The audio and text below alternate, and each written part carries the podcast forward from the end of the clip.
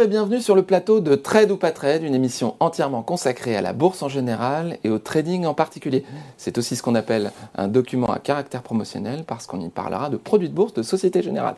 Alors pour résumer, parler trading avec des traders que je vais vous présenter maintenant. À ma droite, vous êtes spécialiste euh, de l'analyse technique et aussi des produits de bourse. Vous travaillez pour, euh, vous êtes rédacteur en chef de la newsletter SMS Cash Alert. Bonjour Mathieu Lebrun. Bonjour Thibault, bienvenue sur le plateau. Président fondateur de Perceval Finance, euh, formateur de beaucoup d'opérateurs de marché. Jean-Louis Cussac, bonjour. 40 ans d'expérience sur les marchés. Bienvenue parmi nous. Merci d'être là. À ma gauche, Dorian Abadi. Vous travaillez pour Meilleur Taux Placement. vous êtes analyste financier. Merci d'être avec nous et bonjour. Et Léa Gézéquel, vendeuse produits de bourse Société Générale, qui nous parlera tout à l'heure des produits de bourse. Merci d'être là. Mais avant de commencer, je voulais vous faire remarquer un, petit, quelque chose qui m'a, que j'ai trouvé extraordinaire. Quand on s'est quitté sur le plateau euh, il y a 15 jours, le CAC venait de faire un aller-retour entre 6080 points et 5680 pour remonter en l'espace de deux séances de 6,3%. 15 jours après, rebelote pour ainsi dire, le CAC est passé de 6038 à 5797 et il est remonté en trois séances de 4,5% pour être aujourd'hui aux alentours de 6080 points. C'est assez extraordinaire. Donc je vais vous poser la question, est-ce que on peut s'attendre dans les prochains jours à ce type de yo-yo, à ce type de comportement où on a des points bas et puis on retrouve les points hauts Ou est-ce que ça va changer? Est-ce que cette nervosité euh, va continuer? On va voir ça tout de suite. En commençant, en commençant par, pardonnez-moi, par la rubrique On refait la semaine.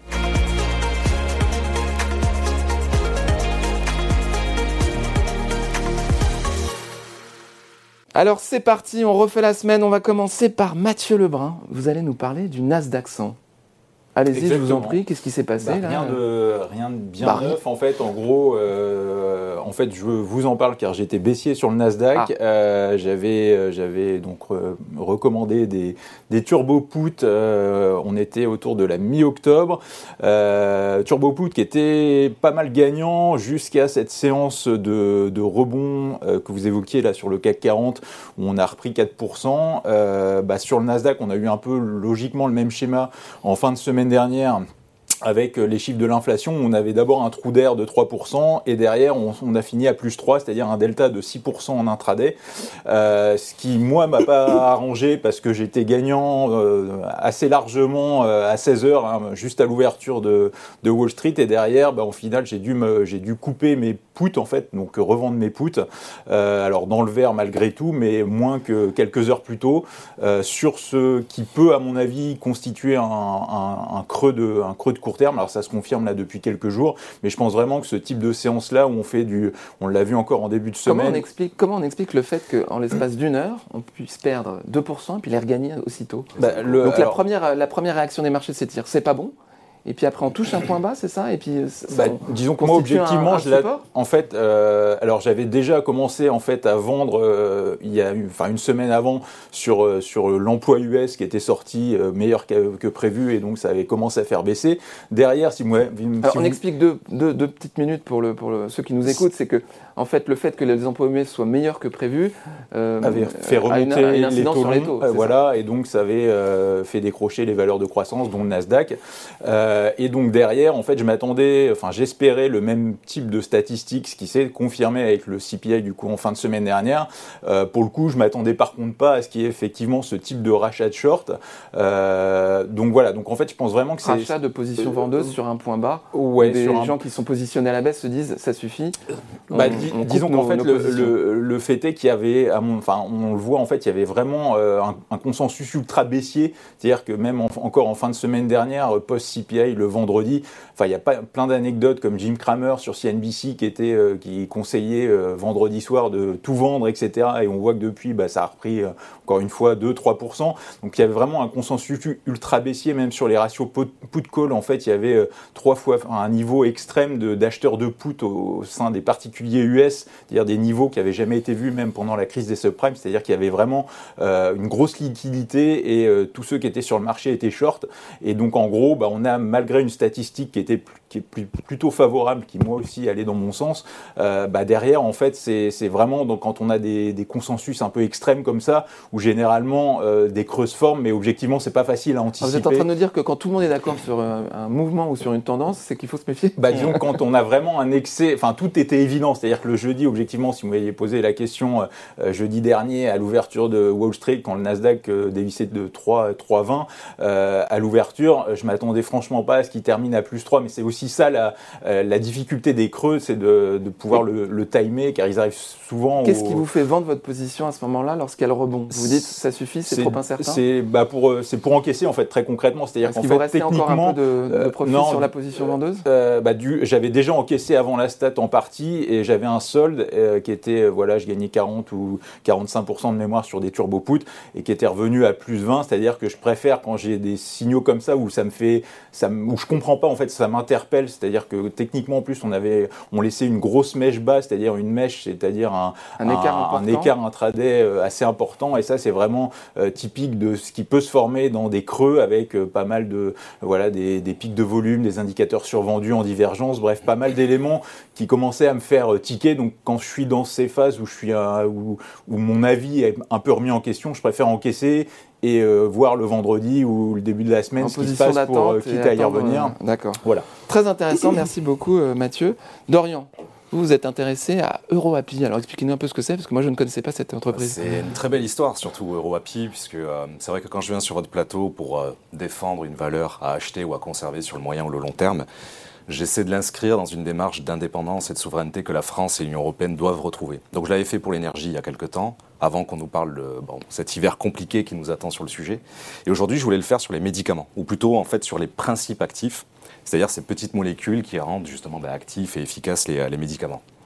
Donc on sort, j'espère en tout cas, de deux ans, deux ans et demi de Covid qui ont mis en lumière beaucoup de nos défaillances, et en particulier un chiffre euh, particulièrement inquiétant, qui est le suivant 80% des principes actifs, pour ne pas dire des médicaments, consommés par les Européens, sont produits en Chine.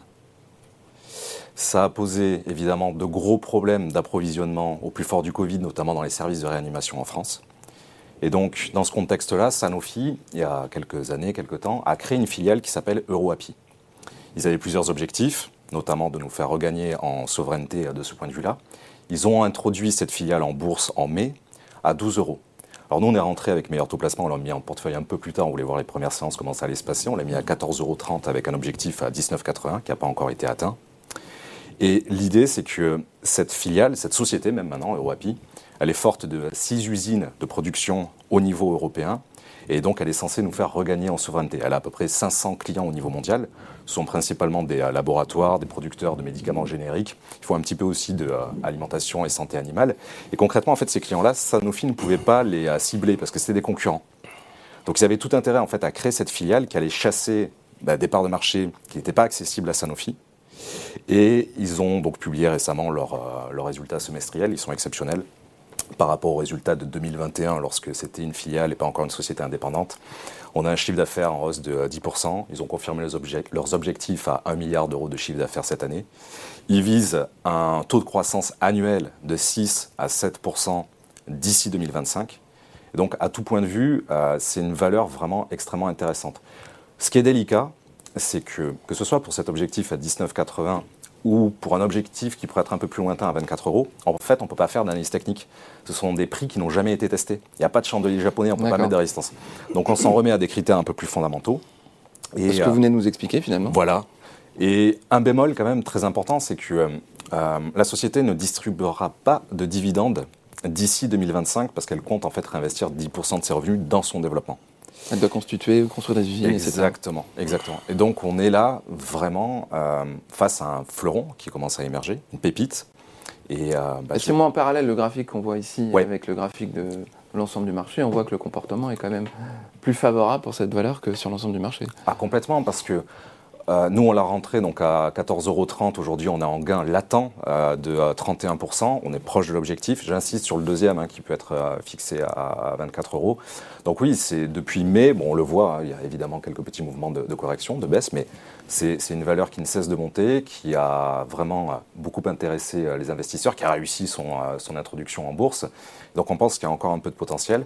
24 euros, évidemment, c'est pas pour demain matin.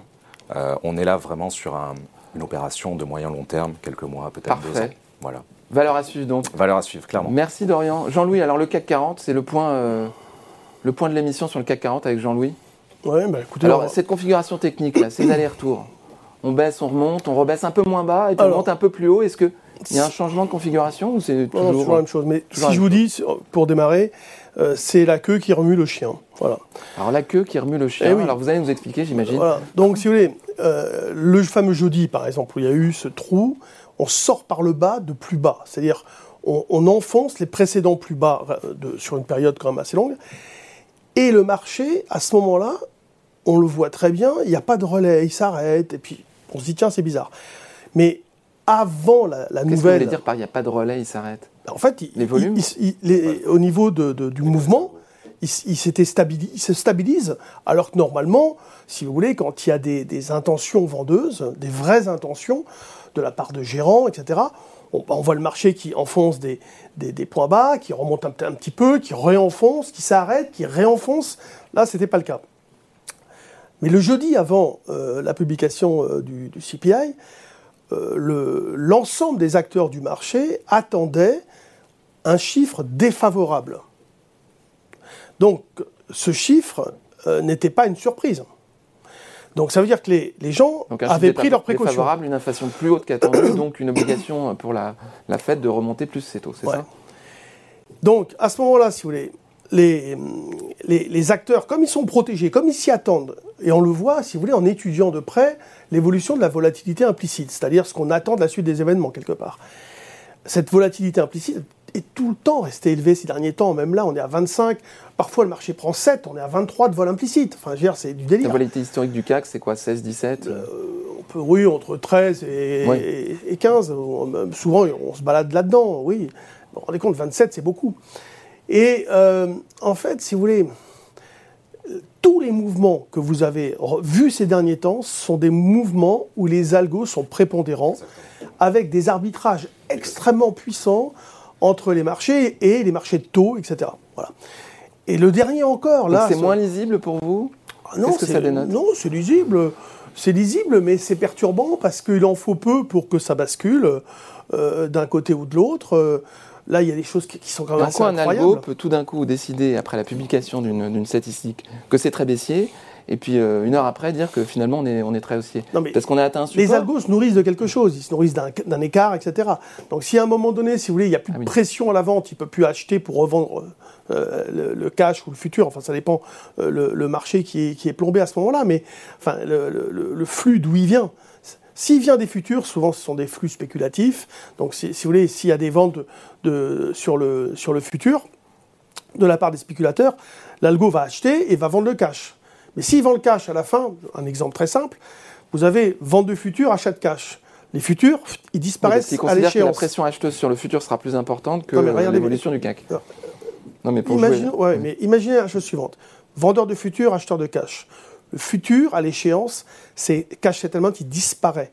C'est-à-dire qu'il est, il est, il est liquidé, il est compensé, et la différence, c'est entre, entre, c'est une, question d'argent. Mais dans l'arbitrage, il est vendeur de cash. Donc le cash, lui, il disparaît pas, il faut le racheter. Donc déjà là, vous imaginez que la construction va être qu'à un moment donné, il va falloir racheter le cash. Et donc ces phénomènes qui sont purement endogènes au marché sont extrêmement puissants alors il y en a divers, de, divers, de diverses sortes, hein. mais ils sont extrêmement puissants parce que les intérêts de conviction euh, des gérants sont évidemment très faibles. Mais on ne peut pas leur dire, mais vous êtes mauvais. Non, c'est parce qu'il y a une visibilité qui est extrêmement mauvaise sur les marchés. Et donc, si vous voulez, ces phénomènes prennent le dessus. Et c'est pour ça qu'on n'a pas de tendance marquée, mais on a des mouvements hyper forts, hyper violents, hyper puissants qui en fait déstabilise, perturbe. Il ne faut pas surinterpréter ces mouvements. Il faut être conscient qu'on est dans des volatilités très importantes et il faut faire avec. D'accord, Jean-Louis, merci beaucoup, parce que faut, vous arrêter parfois, parce que sinon on a pour une heure et demie. Merci infiniment, c'est très intéressant. Dorian, je vous voyais sourire, je voulais vous donner la parole, parce que au moment où Jean-Louis a parlé de manque de conviction des gérants.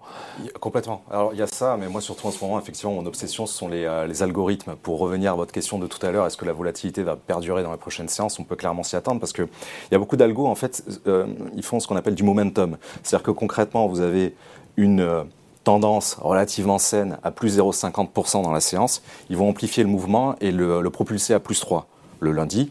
Le mardi, moins 0,5, ils vont le propulser à moins 3, et ainsi de suite, et ainsi de suite. D'accord. Il y a appelle le momentum, donc une, une forme d'accélération de. Il n'y a plus vraiment d'être humain. Alors, c'est pas récent, mais que ce soit les gérants ou le bon père de famille qui va rentrer sur le marché, c'est un peu la panique, c'est un peu la turbulence. D'accord, on est en pleine turbulence. Oui. Peut-être que parce que les volumes sont moins importants. Ils sont très faibles en ce moment. Ah, c'est ça. Donc en fait, les algorithmes ont tout de suite une, bah, énorme. une, conséquence très forte. Moi, juste pour compléter les propos de Jean-Louis, euh, sur la séance justement de jeudi dernier qui m'a coûté un peu. Euh, non, mais initialement, euh, initialement, en fait, on avait un marché en hausse, c'est-à-dire que la veille, le mercredi, on a vu le PPI qui était, qui était un peu, enfin, les prix à la production US, là aussi, c'est un indicateur surveillé en termes d'inflation, et il y avait la lecture corps intrinsèque était un peu meilleur. Et donc je pense qu'il y avait pas mal justement d'opérateurs le jeudi matin qui avaient acheté, euh, parce que le, CAC prenait 1% le midi euh, et finalement s'était retourné à moins 2 à 14h33 pour finir euh, flat ou légèrement dans le vert de mémoire. Et donc en fait, je pense qu'il y avait eu pas mal de contre-pieds, c'est-à-dire justement des acheteurs qui avaient anticipé peut-être une lecture un peu similaire du, CPI par rapport au PPI la veille. Et en fait, le, le CPI, lui, n'avait pas montré de, de, ralentissement même dans la partie corps. Et donc c'était à mon avis un peu pour ça qu'on a eu... Euh, passionnant, passionnant ces séances euh, très volatiles. Euh, merci infiniment pour votre contribution. On va passer maintenant à la rubrique le point sur le zoom sur, pardon.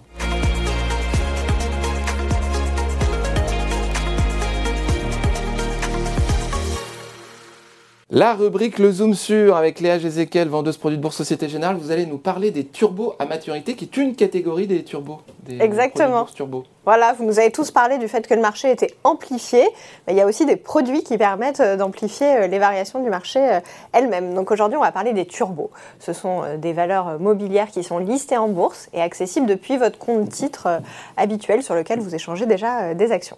Donc les turbos, ce sont des produits qui vous permettent d'investir à la hausse, mais aussi à la baisse. Première caractéristique. Avec les calls ou les puts. Voilà, exactement. Les calls pour investir à la hausse, les puts pour investir à la baisse. Et donc ces produits qui vous permettent d'investir dans les deux sens du marché vous permettent aussi d'avoir de l'effet de levier. Alors on appelle ça aussi l'élasticité. Et qu'est-ce que c'est? C'est l'amplification des variations d'un sous-jacent défini. Alors un sous-jacent, ça peut être une action, ça peut être une indice, des devises, des matières premières, ça peut être tout un tas de choses. Et donc cet effet de levier, il va amplifier les variations du sous-jacent. Par exemple, si vous êtes sur le CAC 40 à la hausse et que le CAC prend 1%, il va vous permettre de prendre 5, 10, 15, 20% en fonction du levier choisi. Mais si votre scénario se retrouve invalidé, il va aussi amplifier vos pertes. Donc attention à l'effet de levier, plus vous le choisissez élevé, plus potentiellement vous avez un rendement important, mais plus potentiellement aussi vous prenez un risque qui est fort. Les deux sont corrélés et l'effet de levier peut être favorable ou défavorable à l'investissement. Oui, c'est un risque de perte du capital euh, en cours de vie ou à l'échéance sur l'ensemble des produits. Risque de perte du capital qui peut même être total si j'avais vous touchez la barrière désactivante. Donc là, on en vient aux caractéristiques euh, du produit, puisque donc ces turbos ont plusieurs familles, principalement les maturités illimitées et best. Et aujourd'hui, on va parler que des maturités, et dans les autres euh, émissions, voilà exactement, on fera un point euh, par type de famille. Donc les turbos à maturité, comme leur nom l'indique, déjà, ils ont une fin de vie programmée. Donc même si votre turbo n'est pas désactivé, à la date de maturité, le produit prend fin si jamais vous avez une valeur de remboursement, bien sûr, euh, vous êtes remboursé de cette valeur. Mais vous n'avez pas pour autant besoin d'attendre la maturité du produit, puisque sur tous les produits de bourse, vous pouvez les acheter et les revendre à n'importe quel moment durant la vie du produit, durant les heures d'ouverture de bourse, qui sont d'ailleurs élargies chez Boursorama, puisque vous pouvez négocier ces produits de 8h à 22h. Voilà. Et donc, sur les turbos à maturité, au-delà d'avoir une maturité, leur principale caractéristique, c'est que le prix d'exercice, c'est-à-dire le seuil de financement du produit, est au même niveau que la barrière désactivante. La barrière désactivante, c'est le niveau que vous ne devez pas, que le sous-jacent ne doit pas toucher. Donc à la baisse pour les calls puisque vous investissez à la hausse, et à la hausse pour les puts puisque vous investissez à la baisse. Parfait, merci. On rappelle juste le, mode de calcul du prix d'un turbo, puisque finalement, on va se servir du prix d'exercice qui est une sorte de financement assuré par l'émetteur. Et imaginons que le CAC soit à 6000 points, vous avez un prix d'exercice à 5800.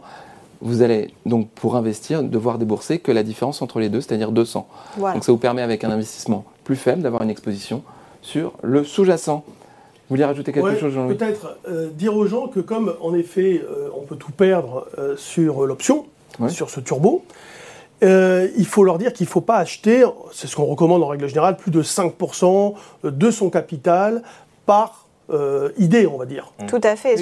Il faut se limiter à 5%. On va dire que au-delà de ça, euh, si, j'ai vu des gens jouer 80% et se dire, mais j'ai. D'ailleurs, ils ne jouent pas. Ah ben si, si, si, là ils jouent là. 80%, euh, c'est all-in. Donc ils, jouent trop fort. Et, il faut investir 5%. Oui. C'est ça, non mais. Comme l'exposition est plus importante, au mouvement du sous-jacent, il faut réduire l'investissement de départ. Merci infiniment Léa Gézéquel. Je rappelle que vous êtes vendeuse produit de bourse Société Générale. Et maintenant, on va passer à la rubrique le coup de cœur des traders.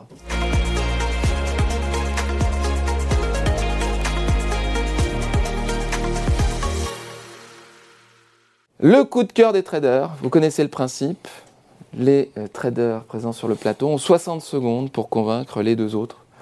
Et on va déterminer qui a raison. Et puis on va débattre sur chacune des valeurs qui ont été choisies. On va commencer par Mathieu Lebrun qui va nous parler de TomTom, une boîte néerlandaise. Exactement. Euh, attendez, attendez, attendez, ah. on met le chrono.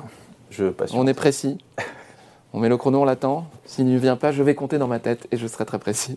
Allez-y Mathieu, c'est parti. 3, 2, 1, maintenant. Alors, euh, bah, TomTom, donc je pense que vous connaissez tous un petit peu, donc euh, présent dans les GPS. Euh, surtout, ce qui m'intéresse, c'est une valeur tech.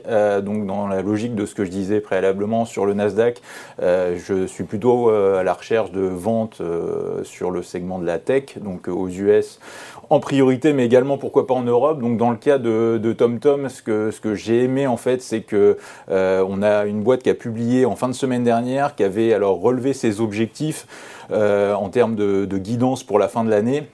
Par contre, sur 2023, donc de manière plus prospective, ils ont abaissé leur perspective de free cash flow. Euh, et ce que, ce, que ce que le marché n'a pas aimé, euh, c'est que le titre a ouvert dans le vert et derrière a fait une grosse bougie baissière en fin de semaine dernière euh, avec une, cassure de support qui, à mon avis, n'est pas très engageante. C'est-à-dire qu'on a une société qui, malgré un relèvement d'objectifs pour 2022, ne monte pas. C'est-à-dire que là, on a vraiment l'idée que le, le marché se focalise sur 2023 et donc avec une, compression de volatilité. Stop. Euh, compression de volatilité, on restera sur cette phrase non finie. Pas engageante, voilà. pas engageante. Allez, on vous la laisse. Alors, messieurs, trade ou pas trade? Pas trade, pas trade. Oh là là là là, quelle catastrophe. Alors, on va donner la parole à Dorian. Ça n'est pas tellement par rapport aux arguments de Mathieu, c'est simplement que je connais très mal la valeur et mon premier réflexe, c'est de me dire en face, on a un concurrent qui s'appelle Google avec Maps, peut-être même Waze. Et je me méfierais. Alors, je connais pas non plus le graphique ni les fondamentaux. Euh, oui, ah, bah, non, non, ouais, c'est. Euh, après, du coup, j'ai pas eu le temps de alors finir. Ça, c'est bien désolé, mais. C'est bien de le préciser. On manquait 15 secondes. Oui. Alors, dans ce cas-là, ouais, c'est le coup, c'est à la baisse. Trade ou pas trade Voilà, moi, c'est quand même comme ça. Alors, effectivement, short, baissier, pourquoi pas. Mais, ok, très bien. Mais j'ai du mal vraiment à me rendre compte qu'il n'y a pas de graphique. J'ai bien aimé le principe de rester à l'écart lorsque vous ne connaissez pas bien la valeur. On est prudent. Bien sûr. Il faut quand même avoir un petit peu de connaissances euh, et en face, mais quand il y a Google, bon. Jean-Louis ah ben Moi, mon stop, c'est exactement ce qu'a dit Dorian, c'est-à-dire, je ne connais pas la valeur. Que ce soit aussi au baissier, vous ne connaissez pas, vous restez à l'écart. Voilà, je ne vais pas. Euh, ah enfin, si vous voulez, pour les mêmes raisons, euh, en effet, c'est un secteur très concurrentiel, très techno, etc., où les choses évoluent très violemment. avec la période actuelle, le taux d'intérêt qui monte, les investissements que tout ça, ça demande, la, RD, etc. Je pense qu'il y a mieux à faire ailleurs. Euh, que d'aller se mettre même à la vente. C'est-à-dire que ou alors, faut vendre, et puis, euh, c'est ce que je recommande souvent ces derniers temps. Quand je voulais pas acheter des actions, alors je dis, bah, vous achetez des actions, ok, puis vous vendez un indice en face, par exemple.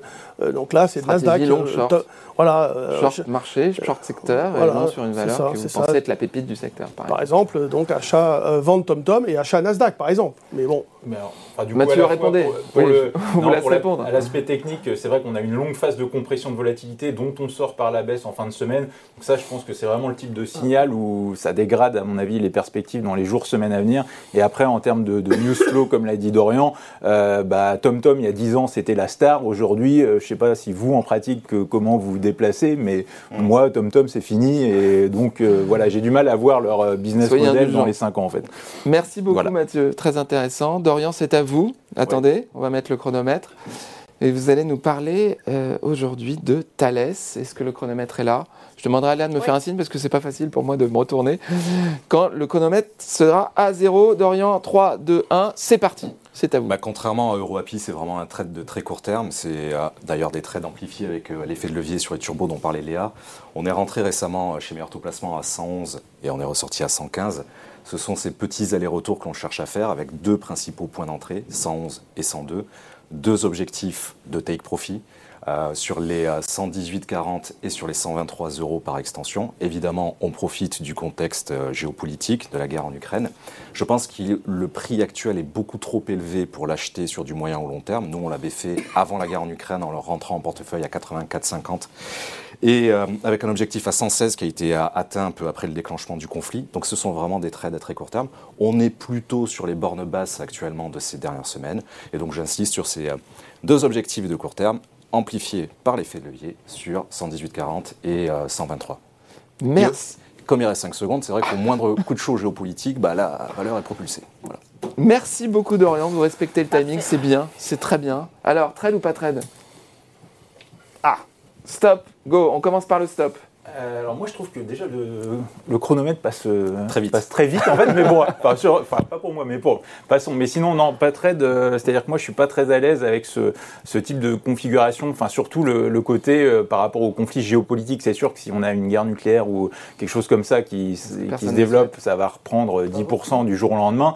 Mais à l'inverse, le pendant inverse, c'est qu'à la moindre accalmie ou temporisation, je pense que c'est justement ce type de valeur là qui fait pas grand chose et qui peut, à mon avis, assez vite retracer. Donc, je suis, ouais, je suis assez prudent parce que on s'est lié à un contexte vraiment géopolitique pour le coup.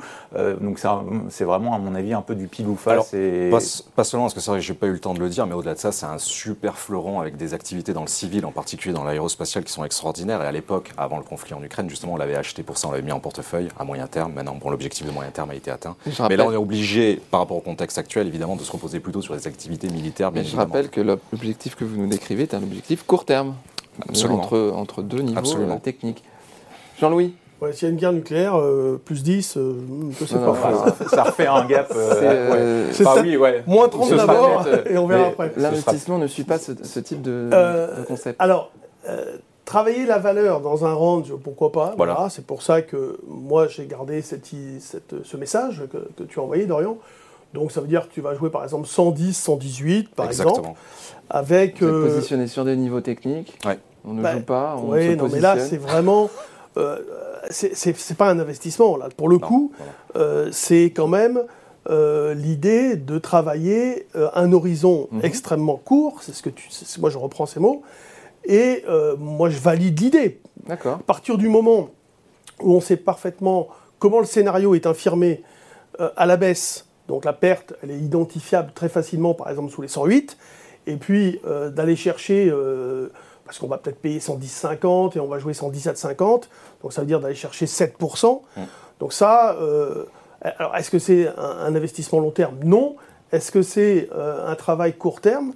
Euh, Oui, alors un travail plutôt versus investissement parce que oui, on travaille, on travaille deux niveaux et c'est vraiment on se positionne en fonction. là, c'est là où on peut utiliser en effet des produits de bourse à, effet de levier. Euh, c'est adapté, on va dire. Très bien. Tout à fait. On passe maintenant à Jean-Louis Cussac. Vous allez nous parler de quoi? Vous allez nous parler de TF1, les médias.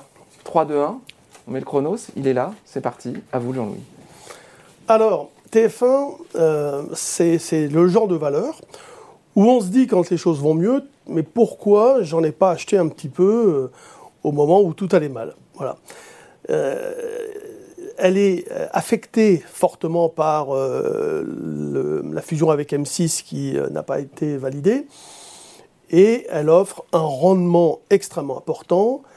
C'est un investissement contrariant par rapport à la période, par rapport aussi au fait que les marchés financiers dans leur ensemble restent quand même extrêmement dangereux. Euh, mais je pense qu'en effet, investir, alors là pour le long terme, avec un rendement très important, Bouygues derrière quand même, des achats d'insiders qu'on voit régulièrement euh, sur le site de l'AMF où on voit des achats, euh, c'est quelque chose qui me paraît pas très dangereux, mais encore une fois, investissement long terme. Très bien, merci infiniment. Alors trade ou pas trade Tout le monde est d'accord, c'est pas très drôle, mais on va, on, va, on va en parler un petit peu. Dorian bah, Effectivement, avec mêmes arguments. long terme, sur une belle valeur de qualité, bradée, si on peut dire, actuellement. Le, rendement, il est, donc le, quand vous parlez de rendement, c'est donc le taux de dividende, il est de, de combien 7, 8, oh, ouais, c'est ça. C'est 7, 8 oui, c'est très gros. À vérifier, mais il me semble. Ouais. très bien. Mathieu C'est comme tous les dividendes, il faut être sûr que ce soit pérenne, parce que je ne suis pas sûr qu'ils vont verser, euh, même si euh, je crois qu'il y a beaucoup de trésors euh, dans le bilan. Mais après, en termes de, si, ouais, en termes d'investissement dans une optique à 5 ans, c'est-à-dire que par exemple, mettre du Thales à 120 euros ou du TF1 à 5-6 euros, je suis plus à l'aise à l'idée de mettre du TF1 en fermant les yeux que l'inverse. Donc euh, oui. À court terme, à court terme ils ont un vrai sujet d'ailleurs sur le mondial, c'est la possible fuite euh, donc des, euh, des, des, publicitaires, merci, des annonceurs. en raison des polémiques. Exactement, avec le Qatar. Donc il y a un vrai sujet là aussi à surveiller peut-être sur les résultats du, du Q4. Donc, Très bien, merci infiniment. Et maintenant, nous allons passer à la rubrique quiz.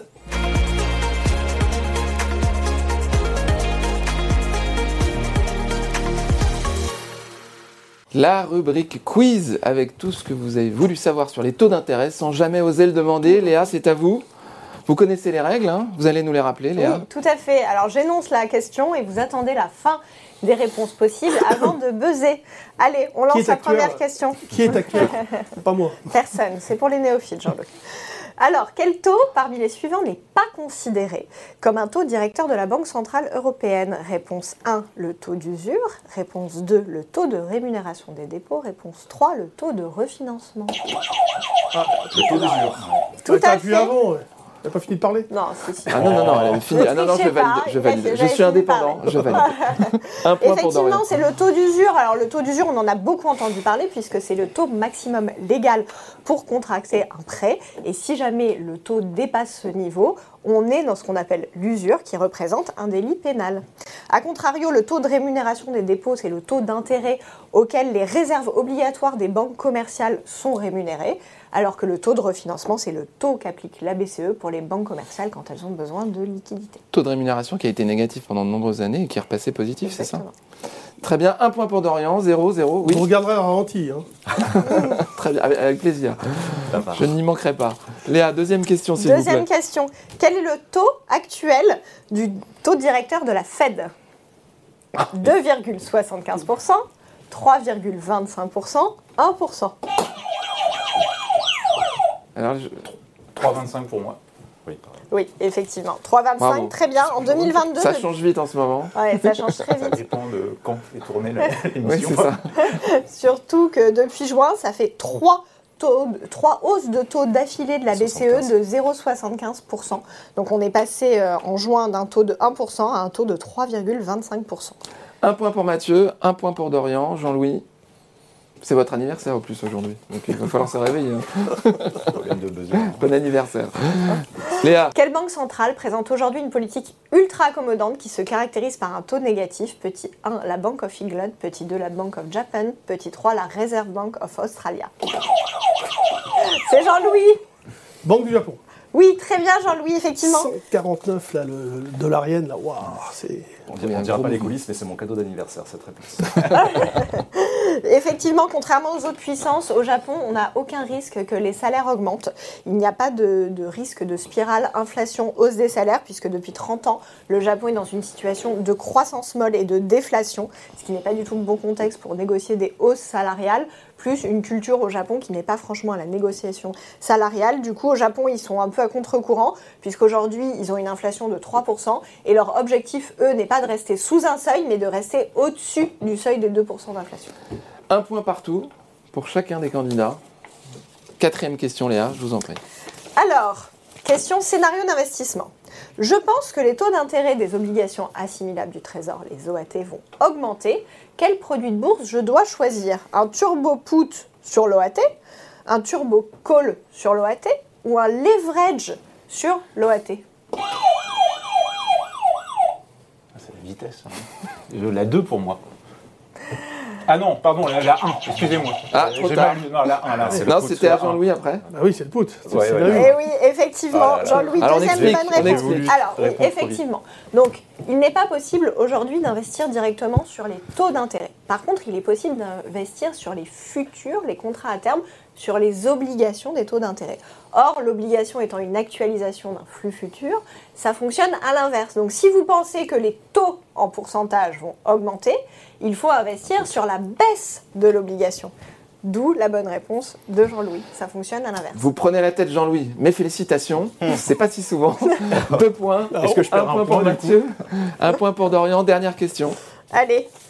À quelle obligation correspond le taux appelé BTP Petit 1, une obligation allemande. Petit 2, une obligation américaine. Petit 3, une obligation italienne.